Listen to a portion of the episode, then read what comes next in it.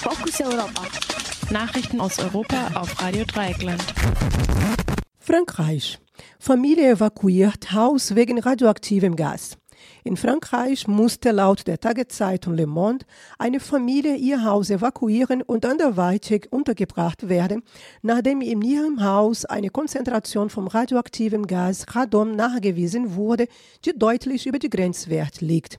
Dieser Gas kommt offenbar vom Auffüllmaterial unter dem Haus, was in den 60er Jahren gebaut wurde. Die regionale Gesundheitsbehörde teilte mit, dass dieses Auffüllmaterial Abfallprodukte aus der Aufbereitung vom Uranerz enthält.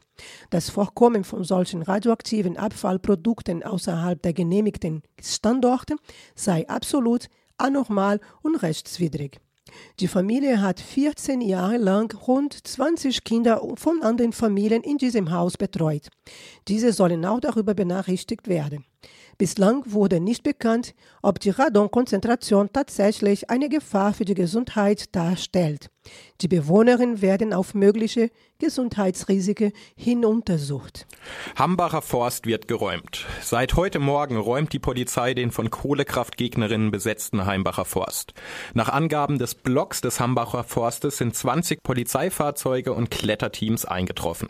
Die Aktivistinnen besetzten den 5500 Hektar großen Wald zwischen Aachen und Köln, um seine Zerstörung durch den Energieriesen RWE zu verhindern, der dort das größte europäische Kohletagebauprojekt errichten möchte.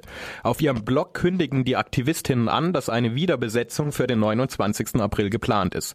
Thomas, der den Besetzerinnen momentan vor Ort juristischen Beistand leistet, erklärt die Situation vor einer Stunde gegenüber Konrad mindestens zwei Hundertschaften im Wald sind, alles weiträumig um die Baumhäuser abgesperrt ist und das hat auch gerade der Pressesprecher der Polizei nochmal bestätigt. Es wird heute die Räumung stattfinden, angeordnet von der Stadt Kerpen vom Bauamt, weil die Sicherheit der Leute hier im Hambacher Forst nicht mehr gewährleistet werden kann durch zum Beispiel herunterfallende Zweige oder sowas, hat er die Polizei angefordert, heute zu räumen und sie sind mit allem Spezialeinheiten und sonstigem hier und ja, tun ihr wüstes Spiel und wollen die Leute von den Bäumen holen, gewaltsam. Die Polizei verwehrte der Presse sowie Thomas und seiner Kollegin, die den Besetzerinnen juristisch beistehen, den Zugang zu den Besetzerinnen in den Baumhäusern und die nähere Beobachtung der Räumung. Dieses Vorgehen der Polizei werde juristische Nachspiele haben, so Thomas. China und Frankreich unterzeichnen Verträge über 18 Milliarden Euro. Beim Staatsbesuch von Xi Jinping in Frankreich haben Frankreich und China rund 50 Verträge über 18 Milliarden Euro in den Sektoren Luftraum, Automobil, Atomkraft und Gas. Menschenrechtsfragen erwähnte Hollande nur kurz in einer Rede beim Cocktail. In dem heute veröffentlichten Bericht von Amnesty International über die Todesstrafe steht China mit über 1000 Hinrichtungen im Jahr 2013 weltweit am ersten Platz. Hollande kündigte an, er erhoffe sich von diesen Verträgen, dass sie die um 26 Milliarden Euro defizitäre Handelsbilanz mit China aufrichten könnten und dass sie zum Wirtschaftswachstum und zur Beschäftigung beitragen. Unmittelbar vor diesem Staatsbesuch wurde bekannt, dass die Arbeitslosigkeit im Monat Februar erneut anstieg.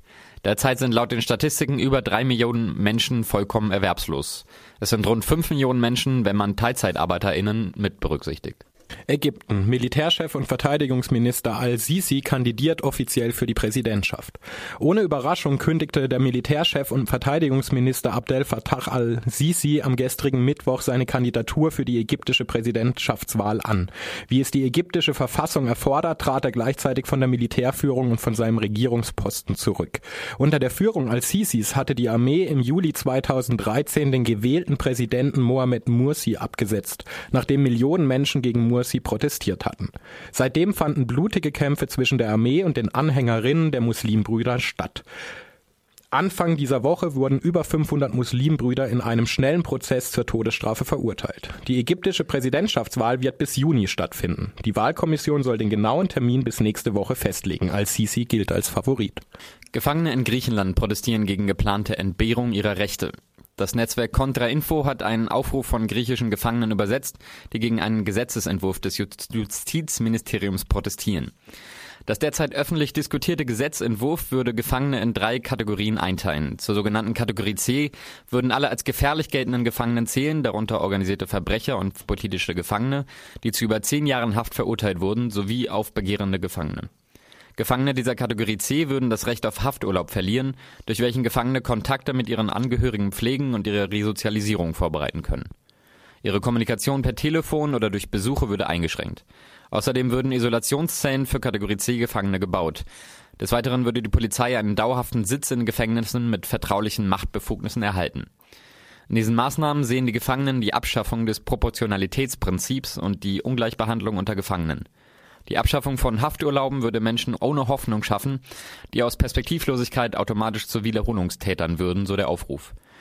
Die erweiterten Machtbefugnisse der Polizei würde Polizeigewalt und Willkür in den Gefängnissen verschärfen. Die Gefangenen fordern die Zurückweisung des Gesetzesentwurfs und einen offenen Dialog über die wirklichen Probleme in den Gefängnissen. Sie fordern, dass das Budget für den Umbau zu Hochsicherheitsgefängnissen zur Verbesserung der Haftbedingungen verwendet werde, etwa für Essen, Heizung, Wasser und medizinische Versorgung.